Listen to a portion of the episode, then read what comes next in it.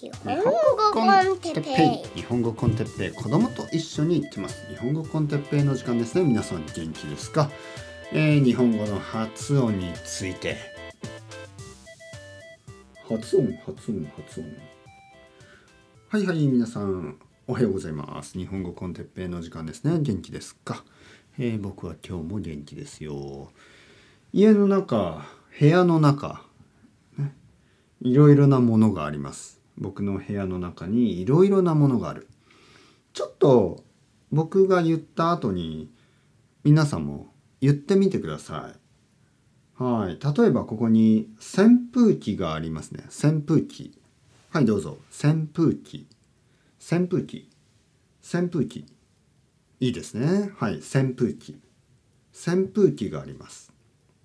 夏ですからね。はい、夏だから扇風機がありますね。そして暑いから僕は水を飲んでますね。水。はい、水。水。水。いろいろ考えなくていいです。はい。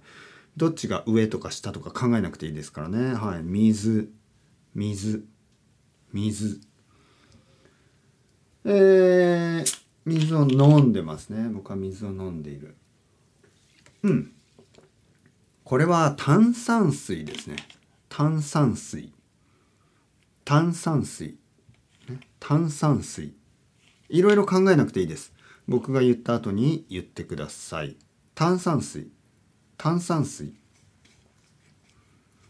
ちょっと間違ってもいいですよ。はい。リラックスして言ってください。炭酸水。炭酸水。炭酸水。ね？扇風機がありますねそして僕は炭酸水を飲んでいるはいここにあるのは携帯電話。携帯電話で僕は写真を撮りますね。携帯電話。携帯電話。携帯電話で僕は写真を撮ります。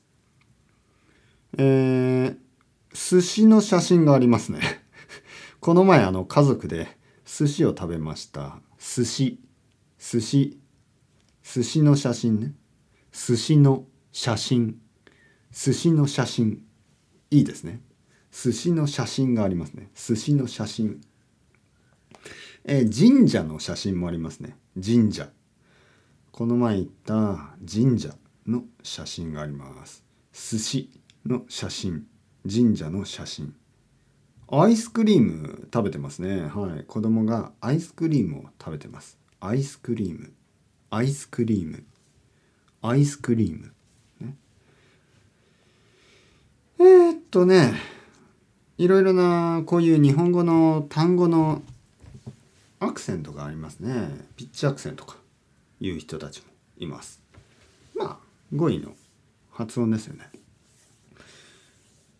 僕はあのスペイン語を勉強していた時もあの英語を勉強していた時もあのたくさんのネイティブスピーカーの、まあ、英語やスペイン語を聞いて、えー、真似をしようとしてね、えー、そうやって勉強してきましたもちろん全然パーフェクトではありませんだけどそういう勉強方法をしてきたえー、僕は生徒さんにも言ってますね日本語をたくさん聞いて真似してみてください。